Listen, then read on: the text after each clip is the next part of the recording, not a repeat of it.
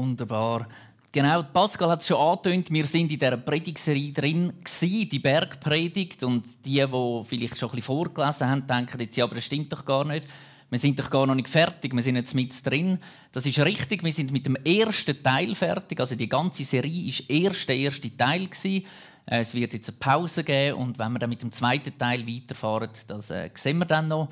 Weil äh, es ist doch sehr intensive Zeit gewesen, glaub, mit ganz vielen Sachen, die uns irgendwo direkt betreffen oder irgendwo, wo man merkt, hey, da sind wir dran und wir werden das sicher noch fertig machen. Also der erste Teil geht heute zu Ende mit dem Thema vom Schatz sammeln. Und es steht, die Text in Matthäus 6, ab Vers 19 bis 34. Wir lesen jetzt heute nicht den ganzen Text, sonst äh, wäre die Zeit schon fast durch, bis wir alles gelesen haben. Aber ich möchte das sehr ans Herz legen. Leset den Text Matthäus Kapitel 6, 19 bis 34 daheim mal noch in Ruhe durch. Vielleicht gerade heute nach der Predigt, wenn ihr noch so ein bisschen präsent habt, um was dass es gegangen ist. Jesus hat in dem Abschnitt wie einen neuen Teil von der Bergpredigt anfangen einläuten oder anfangen ein äh, aufzeigen. Und zwar geht es darum, um die Jünger, die in dieser Welt sind. Und ich glaube, da können wir uns gut identifizieren mit diesen Jüngern. Auch wir sind irgendwo in dieser Welt, das stellen wir immer wieder fest, manchmal schmerzhaft. Wir sind noch nicht im Himmel. Es ist noch nicht alles so, wie das dann einmal sollte sein und könnte sein bei Gott, sondern wir sind eben noch in dieser Welt. Und da sagt Jesus zu den Jüngern, hey, passet auf. In den Versen 19 bis 24 spricht er eine Warnung aus und sagt: Passet auf, dass ihr das Ziel nicht aus den Augen verliert, dass euer Herz nicht irgendwo an Sachen anhängt, wo euch hindern, ganz für Jesus da zu sein, ganz für seinen Willen zu leben, ganz für das zu gehen, was er in unser Leben eingelegt hat. Er nimmt verschiedene Bilder auf. Er sagt, ihr könnt zum Beispiel nicht zweierlei Schätze sammeln. Er sagt, man könnte nicht zweierlei Sichtweisen haben oder zwei Herren dienen. Das ist in den ersten Versen 19 bis 24. Und von Vers 25 bis Vers 34 geht es nachher um ein anderes Thema, wo er sagt, hey, macht euch auch keine Sorgen. Macht euch keine Sorgen, sondern vertraut darauf, dass Gott der Vater der ist, der sich für euch sorgt. Das sind so die zwei Hauptpunkte, was heute darum geht. Ihr seht, ich habe hier eine Schatzkiste mitgebracht mit ganz verschiedenen Gegenständen drin. Und äh, wir werden heute so durch die Predigt gehen und ihr könnt immer wieder mal schauen. Ich werde vielleicht das eine erwähnen, was das der Zusammenhang ist zu der Predigt, das andere lasse ich sein. Und ihr könnt euch da selber Gedanken machen, was könnte jetzt da gemeint sein mit dem Gegenstand. Wir starten mal mit Matthäus 6, Vers 19 bis 21. Das sind die ersten Sätze vom heutigen Text und dort steht, Sammelt keine Schätze hier auf der Erde, denn ihr müsst damit rechnen, dass Motten und Rost sie zerfressen oder Einbrecher sie stehlen. Sammelt lieber Schätze bei Gott, dort werden sie nicht von Motten und Rost zerfressen und können auch nicht von Einbrechern gestohlen werden. Denn euer Herz wird immer dort sein, wo ihr eure Schätze habt. Jeder von uns weiß wahrscheinlich, was Schätze sind.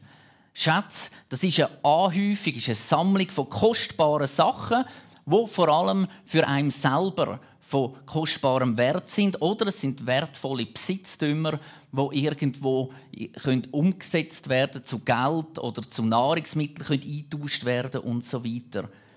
Früher sind so Schätze vorwiegend aus Kleidern bestanden oder aus Stoff oder Edelmetall. Also früher, wenn man ein edles Kleid, ein edles Gewand hatte, dann ist das wie ein Schatz. Und wir wissen, früher hat man das Gewand auch genommen, um als Decke zu nutzen oder eben als Kopfküsse. Und von dem kommt vielleicht auch der Begriff, man tut sich ein Polster anlegen, um sich ruhig irgendwo herzulegen, um ruhig in die Zukunft zu schauen. Und wir lesen das in der Bibel immer wieder an verschiedenen Stellen. Pascal hat das auch schon erwähnt. Ich glaube, alle von uns haben irgendwo so einen Schatz. Vielleicht nicht gerade so eine Schatzkiste, aber einen Schatz bei sich daheim. Bei den Kindern ist das manchmal ganz etwas Komisches, wo wir Erwachsene heranschauen und denken, was ist jetzt daran so wertvoll? Vielleicht, das fängt schon bei so Nuschi, die Stofftierli, die, Kinder haben. Das ist so extrem wichtig. Die müssen immer dabei sein, überall. Und wenn man das nicht mehr hat, dann, dann bricht die ganze Welt zusammen. Also ich habe meins auch immer noch. Ich brauche meins nicht mehr so fest wie Kind. Aber ich habe meins also tatsächlich auch noch daheim, irgendwo in dieser Stofftiersammlung rein. Und irgendwann im Laufe der Jahre geht es weiter, es gibt neue Sachen. Vielleicht ist es das Handy, irgendwo ein Schatz, der wichtig ist, den wir dabei haben Und im Alten Testament, im zweiten König, hat der Hiskia, ein König, auch dort gezeigt, was er hat. Er hat eine Person, einen Fremden, der zu ihm kam, und er hat ihm alles gezeigt, voller Stolz, was er alles hat, wie viel Gold, wie viel Silber, der Palast und so weiter. Im Neuen Testament, die Geschichte im Lukas, wo ein reicher Mann sich hat anfangen so Speicher, Kornspeicher bauen, damit er hat alles dort rein tun, all seine Schätze sammeln und er sagt, und jetzt habe ich es erreicht. Jetzt kann ich zurücklehnen und einfach nur noch geniessen. Vielleicht geht es ähnlich, wie wenn wir manchmal denken, ja, so Lotto spielen, viel Geld gewinnen, dann kann ich zurücklehnen und nur noch geniessen. Und Gott ist dort zu dem Mann und hat gesagt, du Narr, noch in dieser Nacht wirst du sterben und was hast du davon? Das ist so ein bisschen im Zusammenhang mit dem, was wir heute anschauen wollen. Wie sehen unsere Schätze heute aus? Ist es Geld? Ist es Gold? Sind es Aktien? Immobilien? Unsere Wohnung? Schmuck? Autos? Das neueste Handy? Markenkleider? Das schnellste E-Bike? Die besten Ski? Da gibt es ganz viele Sachen, wo unser Herz sich anfangen daran hängen. Bei den Juden war der Gedanke nahe, dass es einen Zusammenhang hat zwischen viel Besitz haben und zwischen Gott wohlgefällig sein, angesehen sein vor Gott. Sie haben den Zusammenhang hergestellt. Wir lesen im 5. Mose, Kapitel 28, Vers 1 bis 14, wo Gott die Segnungen verspricht. Fast alle irdischen Segnungen irgendwo verspricht und sagt, hey, wenn ihr mir anhängt, dann werde ich euch segnen. Und das war so wie die Ableitung, was ich das Gefühl hatte, hey, je mehr Geld, je mehr Besitz das ein Christ hat, desto mehr sieht man, wie fromm das der ist, wie der von Gott angesehen wird. Und das ist ein bisschen falsch, weil in dem Text, wo sie sich darauf bezogen haben, da geht es eben darum, dass der Schatz nicht die irdischen Reichtümer sind, das Materielle, wo Gott uns segnet, sondern der Schatz ist eben, dass der Himmel aufda wird. Es geht also dort viel mehr darum, dass Gott sich offenbart, der Himmel auftut über unser Leben und dass das der Schatz ist und nicht der Schatz ist das, was nachher daraus entsteht. Eben, wo wir das Gefühl haben, vielleicht, wenn einer viel Geld hat, immer gesund ist, viele Immobilien hat und Christ ist, das ist einer, der von Gott gesegnet ist. Natürlich kann Gott so eine Person segnen und lässt auch zu, dass eben jemand überhaupt so reich wird. Aber der Schatz ist nie das Materielle, sondern ist immer Gottes Gnade und Barmherzigkeit. In dem 5. Mose 28, Vers 12 steht, der Herr wird euch seine Schatzkammer, den Himmel, aufschließen und eurem Land zur richtigen Zeit Regen schicken. All eure Arbeit lässt er gelingen, so dass ihr Menschen aus vielen Völkern etwas leihen könnt und selbst nie etwas borgen müsst. Aber die Schatzkammer ist eben der Himmel, wo alles zusammen herkommt. Auch in unserer Zeit hören wir das vielleicht immer einmal wieder. Das Wohlstandsevangelium ist so ein Wort, wo man immer einmal wieder hört, dass es eben darum geht, wenn du wirklich glaubst, wenn du wirklich mit Gott unterwegs bist, dann wirst du gesegnet sein, dann wirst du im Überfluss haben, dann wirst du reich sein und so weiter. Aber in der Bibel lesen wir das nicht so. In der Bibel lesen wir, dass Gott unser Schatz ist, dass der Himmel unsere Schatzkammer ist. Und darum sagt Jesus auch, hey, sammelt keine Schätze hier auf der Erde, es geht um Reichtum und es geht um irdische Sicherheit.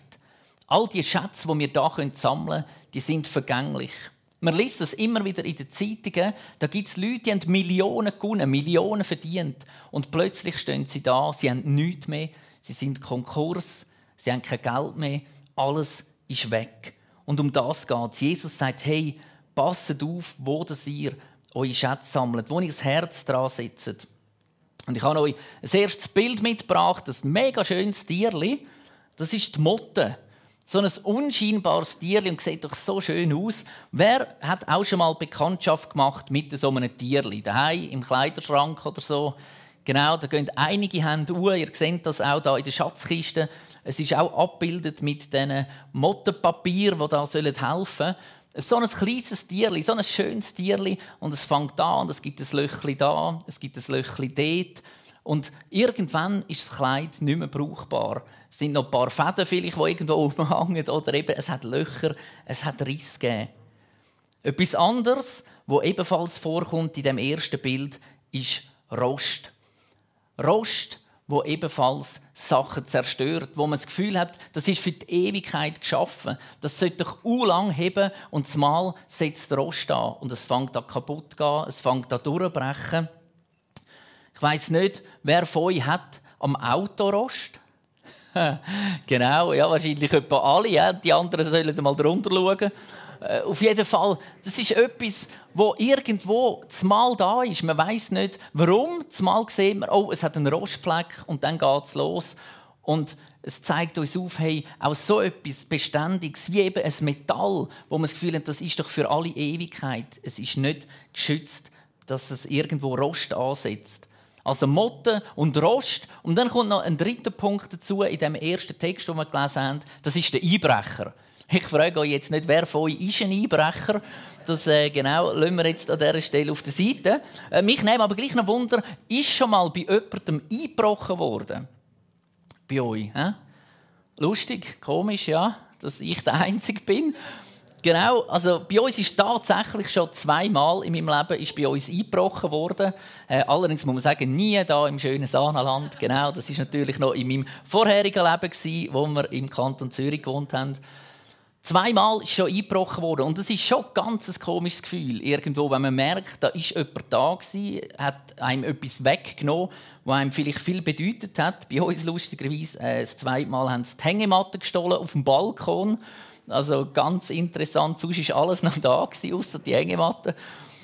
Aber auf jeden Fall irgendwo man gemerkt, hey, das ist komisch, wenn der zumal etwas genommen wird. Sagt das eine Motte, ein Tierli, wo der zumal irgendwo Sachen kaputt macht. Sagt das Rost oder eben gar ein Einbrecher, der kommt und einem alles wegnimmt. Im 1. Timotheus 6, 17 schreibt Paulus am Timotheus und er sagt, den Reichen musst du unbedingt einschärfen, sich nichts auf ihren irdischen Besitz einzubilden oder sich auf etwas so Unsicheres wie den Reichtum zu verlassen. Sie sollen vielmehr auf Gott hoffen, der uns mit allem Reich beschenkt, damit wir es genießen können. Wir sollen auf Gott hoffen. Und ich glaube, gerade in dem vergangenen Jahr, das jetzt hinter uns liegt, ist uns das ganz neu wieder bewusst worden. Wie schnell ist unser gewohntes Leben, so wie wir es uns gewöhnt sind, mit all diesen Vorzügen und Freiheiten, die wir haben, weggenommen worden. Zumal ist man eingeschränkt worden in der Bewegung, Freiheit irgendwo. Zumal hat man Sachen nicht mehr machen Hobbys nicht mehr angehen wo man denkt, das ist doch so wichtig für uns im Leben. Wir sind an eine Situation gekommen, wo wir gemerkt haben, es interessiert das Virus nicht, ob wir arm sind oder ob wir reich sind. Mit Geld kann man sich vielleicht ein bisschen besser schützen, wie wenn man gerade gar keins hat, aber der vollumfängliche Schutz gibt es gleich nicht. Auch Krieg, Hungersnöte, Krankheiten und Katastrophen zeigen uns immer wieder, mit Geld kann man eben nicht alles schützen. Mit Schätzen, wo man sammelt, kann man sein Leben nicht irgendwo verlängern oder sicherer machen, sondern es kann alles fertig sein. Aber nicht nur materielle Sachen sind so Schätze, wo wir uns immer wieder vielleicht danach ausstrecken. Da gibt es zum Beispiel auch Karriere. Irgendwo im Geschäft möglichst weit raufkommen, in eine gute Position. Und das ist ja per se nicht schlecht, wenn das jemand macht. Die Frage ist immer, was ist die Motivation dahinter? Ist es der bessere Lohn? Ist es die besseren Bedingungen, wenn man pensioniert wird, dass man vielleicht früher gehen kann? Und so weiter und so fort. Es gibt ganz viele Sachen und es lenkt uns so oft ab von dem, was eigentlich wirklich darum geht im Leben. Ich denke, gerade wenn wir das Auto nehmen als Beispiel, wenn das so unser Schatz wird, das ist spannend. Oft, wenn ich daher komme, arbeite ins CBZ, sind da außen, gerade beim Waschplatz, wo wir vor dem Haus haben, Leute am Auto waschen. Und manchmal sind sie erst hergefahren und ich schaue die Auto an und denke, was waschen die? Also kommt ich da eine andere Farbe führen, wenn man da lang genug waschen. Das ist ja super, wenn die herfahren. Und nachher tun sie mit dem Lümpli alles abstreichen. Liebevoll. Das ganze Auto. Ewig sind die da. Also nicht, dass ihr jetzt meine, ich stöche da und schaue ihnen eine Stunde zu. Aber man sieht, da wird so viel Zeit, so viel Energie reingesteckt. Und sie fahren los, fahren dafür und im dümmsten Fall kommt einer unten und fährt durchs Wasser, wo sie voran ein Auto putzt haben und es spritzt nicht daran her und sie könnten wieder vorne anfangen. Es nimmt uns Zeit und Energie weg, für das es eigentlich wirklich dran wäre. Wir lesen im 1. Johannes 2, Vers 15 bis 17. Liebt nicht die Welt und das, was zu ihr gehört. Wer die Welt liebt, in dessen Herz gibt es keine Liebe zum Vater. Die Welt ist erfüllt von der Gier der Triebe und Sinne, von der Gier der Augen, vom Prahlen mit Geld und Macht. Das alles kommt nicht vom Vater, sondern gehört zur Welt. Die Welt vergeht und mit ihr die ganze Lust und Gier. Wer aber tut, was Gott will, wird ewig leben. Was sollen wir denn also machen, wenn wir keine Schätze sammeln im Himmel? Jesus sagt, sammelt lieber Schätze bei Gott. Diese Schätze sollen wir sammeln. Auf das lenkt der Blick der Jünger und sagt, hey, um das geht es im Leben. Und er sagt nicht, das ist irgendetwas, das ihr dann mal überkommt, sondern er sagt, fangt jetzt schon an, die Schätze zu sammeln. Das heißt, jeder von uns, du und ich, wir können uns auf den Weg machen und anfangen, Schätze sammeln. Wer von uns sammelt gern Schätze? Ja, so, jetzt tun nicht so. Äh? Jeder von uns findet doch gern irgendwo einen Schatz, ist erstaunt darüber, freut sich daran und um das geht es. Wir können loslegen. In Matthäus 19, 21 sagt Jesus sogar, wie dass man es machen können. Er sagt zu einem reichen Mann, der zu ihm kommt und sagt, hey, wie kann ich Schätze sammeln? Was muss ich machen, um dir nachfolgen? Sagt er, so geh hin, verkaufe dein Haus, dein Habe und gib sie den Armen und du wirst einen Schatz im Himmel haben. Das ist jetzt vielleicht nicht gerade unseres, Jesus sagt nicht, mach das und das und du wirst noch mehr überkommen, sondern er sagt, hey, gib alles weg, was du hast und du wirst einen Schatz im Himmel haben. Und die Geschichte zeigt uns ganz einfach etwas auf. Jeder, wo Jesus will nachfolgen, der soll seinen irdischen Besitz einsetzen für das Reich von Gott und sammelt so Schätze. Also lustigerweise, wenn wir alles weggeben, was uns irgendwo gehört, unser Besitz. Und damit ist nicht gemeint, lebe in Sack und Asche irgendwo obdachlos auf der Straße, dann hast du den Schatz gesammelt, sondern das, was Gott dir anvertraut hat. Eben vielleicht dein Geld, dein Besitz, deine Kleider und so weiter, setzt die ein für Gerechtigkeit, im Reich Gottes, dass Menschen Gerechtigkeit und Liebe, Annahme können erfahren und so wirst du reich werden. Also je mehr du weg bist, desto reicher wirst du mit Schätzen, wo wir im Himmel sammeln. Je mehr wir uns beschäftigen mit Jesus, und ich glaube, das ist der größte Schatz, den wir haben können, desto mehr merken wir, was ist denn Gerechtigkeit von Gott. Wir merken, wo wird Gott unsere Ressourcen, unseren Besitz einsetzen je besser dass wir Jesus kennenlernen, desto wichtiger wird es uns, dass wir mit ihm zusammen unterwegs sein können und dürfen das machen, was er für uns im Leben parat hat. Und so werden wir den wahren Schatz finden, wo Gott eben da erwähnt, wo Jesus davor redet. Er sagt, denn wo dein Schatz ist, da wird auch dein Herz sein. Er sagt nicht, es könnte sein, dass es so ist, sondern er sagt, das ist ein unmittelbarer Zusammenhang. Dort, wo dein Schatz ist, dort ist dein Herz. Es hat eine unwiderstehliche Anziehungskraft auf das menschliche Herz, so Schätze. Wir sehen das in diesen Geschichten, wenn wir lesen, irgendwo oder Film schauen, wo es um Schätze geht. Die unternehmen alles, damit man den Schatz findet, damit man entdeckt, um was es geht. Alle Gedanken, alle Kraft, alle Energie wird darauf konzentriert. Jesus geht nachher weiter in den Versen 22 und 23 und er geht von der Schatz weg zu zweierlei Sichtweisen oder man könnte sagen zweierlei Herzen. Spannend ist ja so ein Spiegel da, ich darf das da nicht verschieben, sonst geht alles zusammen so ein Spiegel, der hat ja zweierlei Sichtweisen, oder? Vielleicht habt ihr das ja auch schon gemerkt, hoffentlich und sonst die höchste Zeit. Wenn man auf der einen Seite reinschaut, kommt das Mal alles viel näher und wenn man auf der anderen Seite reinschaut, ist das näher Mal extrem weit weg. Zweierlei Sichtweisen und es kommt ganz darauf an, wie das wir unser Leben anschauen. Wieso rede ich von Herzen und von Augen? Im Jüdischen hat es einen starken Zusammenhang. Wir lesen, aus dem Auge leuchtet das Innere des Menschen. Wenn dein Auge klar blickt, ist deine ganze Erscheinung hell.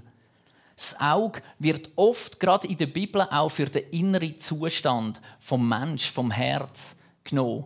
Und es spiegelt etwas wieder. Ein klarer Blick zeigt in der Bibel ein klares Herz, ein reines Herz, das auf Jesus ausgerichtet ist.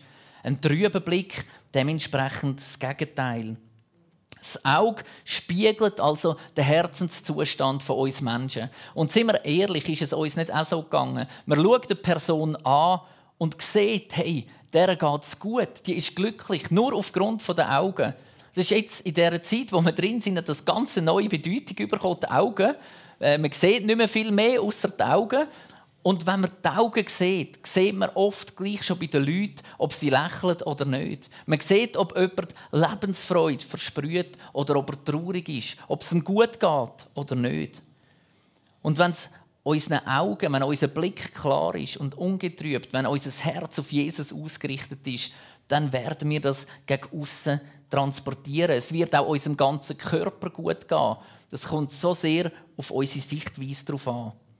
Jesus sagt, der Heilige Geist ist das Licht vom Leben, wo in uns einkommt, wo uns erfüllt und wo durch uns wieder ausgestrahlt wird. Und darum ist es so wichtig, dass wir einen klaren Blick haben, dass wir eine Sichtweise haben, die auf Jesus ausgerichtet ist. Der Heilige Geist hilft uns, Gottes Wort zu verstehen.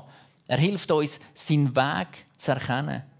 Es hilft uns, mit Mitmenschen liebevoll umzugehen und Schritt für Schritt in das einzuwachsen, was Gott für uns parat hat. Das Gegenteil wird im Vers 23 dann eben beschrieben. Wenn dein Auge durch Neid oder Habgier getrübt ist, ist deine ganze Erscheinung finster. Wie groß muss diese Finsternis sein, wenn statt des Lichts in dir nur Dunkelheit ist? Wenn unser Herz das Licht nicht mehr hat von Jesus, wenn Jesus nicht in unserem Leben drin ist, dann sind wir in Finsternis. Dann ist es trüb, dann ist es trist, dann ist es ein trauriger Alltag. Und wir rauben nicht einfach nur uns die Freude, sondern wir werden auch unfähig, unsere Umgebung realistisch einzuschätzen. Vielleicht kennen ihr das auch. Wenn es dir nicht gut geht, mal ist alles schlecht, alles ist dumm, alles ist doof, nichts mehr ist gut. Aber außen hat sich eigentlich gar nichts verändert, sondern es bin ich. Meine Einstellung hat sich geändert, meine Sichtweise. Und zumal habe ich das Gefühl, alles rundherum ist schlecht. Und darum ist wichtig, dass wir uns für die richtige Sichtweise entscheiden. Ich habe euch eine kurze Geschichte mitgebracht, wo es um das geht. Eines Tages nahm ein Mann seinen Sohn mit aufs Land, um ihm zu zeigen, wie arme Leute leben. Vater und Sohn verbrachten einen Tag und eine Nacht auf einer Farm einer sehr armen Familie. Als sie wieder zurückkehrten, fragte der Vater seinen Sohn, wie war dieser Ausflug? Sehr interessant, antwortete der Sohn. Und hast du gesehen, wie arm Menschen sein können? Oh ja, Vater, das habe ich gesehen. Was hast du also gelernt? fragte der Vater. Und der Sohn antwortete, ich habe gesehen, dass wir einen Hund haben und die Leute auf der Farm haben vier. Wir haben einen Swimmingpool, der bis zur Mitte unseres Gartens reicht. Und sie haben einen See, der gar nicht mehr aufhört. Wir haben prächtige Lampen in unserem Garten und sie haben die Sterne. Unsere Terrasse reicht bis zum Vorgarten und sie haben den ganzen Horizont. Der Vater war sprachlos. Und der Sohn fügte noch hinzu, Danke, Vater, dass du mir gezeigt hast, wie arm wir sind. Eine Geschichte, die aufzeigt, was für eine Sichtweise haben wir. Ist das Licht in uns oder schauen wir nur auf das, was wir nicht haben? Es geht um die Herzenshaltung von dieser Sichtweise. Und im letzten Vers von dem Abschnitt fasst Jesus das alles zusammen in Matthäus 6, 24, wo er sagt, niemand kann zwei Herren zugleich dienen. Und der Ausspruch ist wie zu einem Sprichwort geworden in der heutigen Zeit. Und ich glaube, es leuchtet jedem ein, dass man nicht gleichzeitig zwei gegensätzliche Sachen gern haben dass man nicht gleichzeitig einen Strick auf beide Seiten ziehen kann. Man muss sich entscheiden, für welche Seite dass man ziehen will, für welche Seite dass man lesen äh, leben Und spannend ist, Jesus sagt, es geht um zwei Herren und es geht ums Dienen. Und es gibt eigentlich einfach zwei Optionen in unserem Leben. Das eine ist, wir dienen am Teufel. Wir dienen am Bösen. Es steht im Römer 6, 17. Früher wart ihr Sklaven der Sünde, aber jetzt gehorcht ihr von Herzen der Lehre, die für euch verbindlich geworden ist. Es geht also darum, zwei Herren und zweimal dienen. Entweder dienen wir am Bösen oder wir sind von Gott erlöst, erkauft. Wir haben unser Leben Jesus anvertraut Und dann, Achtung, sind wir nicht einfach frei für uns, sondern eben frei zum Dienen für Gott, zum Leben für Gott. Und um das geht es also. Es geht in erster Linie nicht um das Sichtbare, sondern es geht eben um die Gegensätze in unserem Herz, um unsere Haltung. Es gibt keinen Mittelweg. Jakobus 4,4 steht, wisst ihr denn nicht, Freundschaft mit dieser Welt bedeutet Feindschaft gegen Gott. Wer sich also mit der Welt befreunden will, verfeindet sich mit Gott. Wir müssen uns also entscheiden, für Gott oder gegen Gott. Es gibt nicht etwas Neutrales irgendwo dazwischen, sondern die Entscheidung muss jeder für sich treffen. Ihr könnt nicht Gott dienen und dem Mammon. Der Mammon, ein Wort, wo man nicht genau weiß, woher das kommt. Es ist auf jeden Fall kein Götz. Das wird oft angenommen. Der Mammon ist ein Götz, aber es ist mehr ein aramäischer Begriff, wo für Besitz steht, wo für Geld, für Reichtum steht im Allgemeinen. Es geht also darum, entweder dienen wir Gott oder wir dienen der Welt. Wir dienen eben am Geld. Und dann kommen eben die Belehrungen im Vers 25 bis 34, wo Jesus sagt, darum sage ich euch, macht euch keine Sorgen um euer Leben, ob ihr etwas zu essen oder zu trinken habt, und um euren Leib, ob ihr etwas anzuziehen habt. Das Leben ist mehr als Essen und Trinken, und der Leib ist mehr als seine Kleidung. Sorge und Angst ist das, was unser Leben zum grossen Teil antreibt, was uns Menschen zum grossen Teil umtreibt.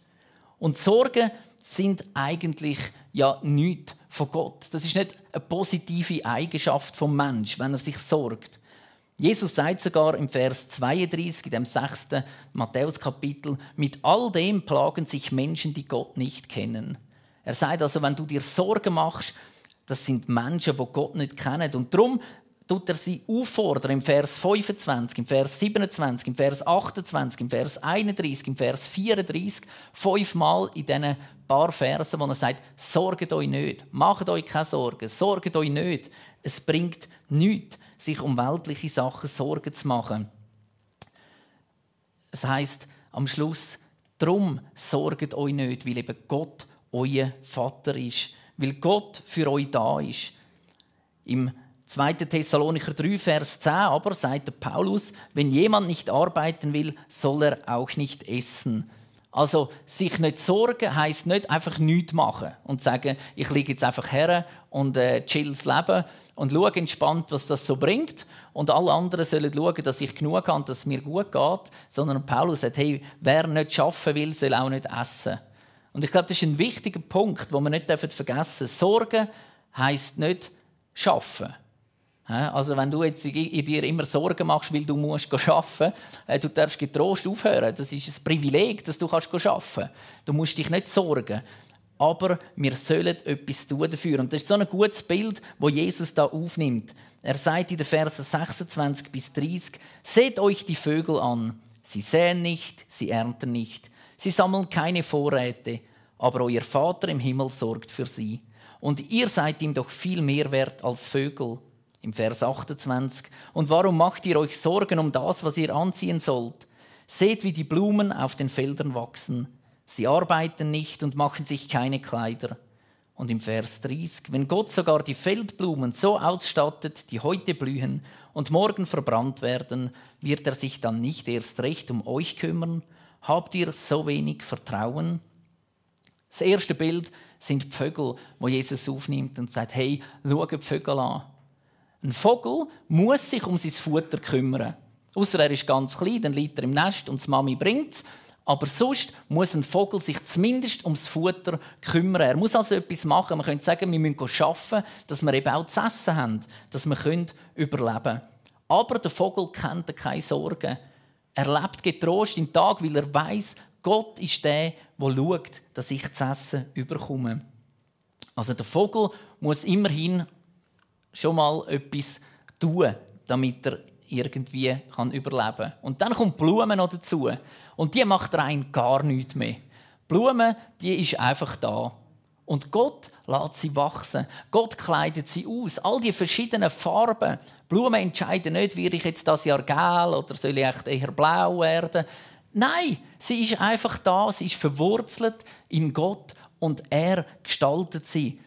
Er lässt sie wachsen. Und um das geht es. Gott, der der Schöpfer ist von den Pflanzen und von den Tieren, sagt, hey, wie viel mehr schaue ich, dass du kannst wachsen dass du anfängst zu strahlen, dass du kannst zu dem werden wo du berufen bist dafür. In der Welt zählt das Sichtbare. In der Welt zählt das, was man leistet, was man macht. Und Gott sagt, hey, bei mir zählt es, wo bist du verwurzelt? Wo sind die Schätze im Himmel? Im Vers 33 fasst er nochmal alles zusammen und sagt, trachtet zuerst nach dem Reich Gottes und nach seiner Gerechtigkeit, so wird euch das alles zufallen. Mit einer positiven Aufforderung hört Jesus da auf und sagt, trachtet zuerst nach meinem Reich. Er sagt nicht, trachtet nur nach dem Reich von Gott und alles andere, sondern er sagt, trachtet zuerst und das andere wird nachher kommen. Das heißt, wir sollen auch uns investieren in andere Sachen. Wir sollen auch dranbleiben beim Schaffen. Wir sollen auch weiterhin die Sachen machen, die wir machen, aber die Priorität soll sein, zuerst sein Reich. Und ich will mit drei Fragen aufhören, wo es um den Punkt geht. Trachtet aber zuerst nach dem Reich Gottes. Was heißt das praktisch vielleicht für uns? Der erste Punkt: Wie viel Zeit verwenden wir täglich fürs Betten, fürs Lesen in der Bibel oder für einfach Sein vor Gott. Nehmen wir die Gelegenheiten wahr, wenn wir zusammenkommen, zum zusammen miteinander Gott suchen, anbeten, ihn loben und zu preisen. Der zweite Punkt, verwenden wir den Besitz, das, was wir bekommen haben, von Gott als Verwalter und setzen das ein für sein Reich und für seine Gerechtigkeit, oder nehmen wir es für uns und für unsere Träume und Wünsche? Und der letzte Punkt, und das ist die wichtigste Frage, haben wir unser Leben ihm anvertraut und lassen wir uns von ihm führen oder wenn wir unsere eigenen Pläne und Träume umsetzen. Und ich möchte dich auffordern, wenn du gerade auch bei dieser letzten Frage sagst, hey, ich habe das noch nie mehr so überlegt in meinem Leben. Oder vielleicht mal gemerkt hast, hey, in meinem Leben geht es anscheinend gar nicht nur um mich, sondern es geht viel mehr darum, dass ich mein Leben für Gott einsetze. Dann melde dich bei uns, komm auf uns zu, komm auf den Pascal zu. Wir wollen gerne mit dir in Kontakt kommen. Ich glaube, es ist die wichtigste Entscheidung vom Leben, dass wir Chat sammeln, dort, wo Jesus ist, weil wir dort auch die Ewigkeit verbringen Amen.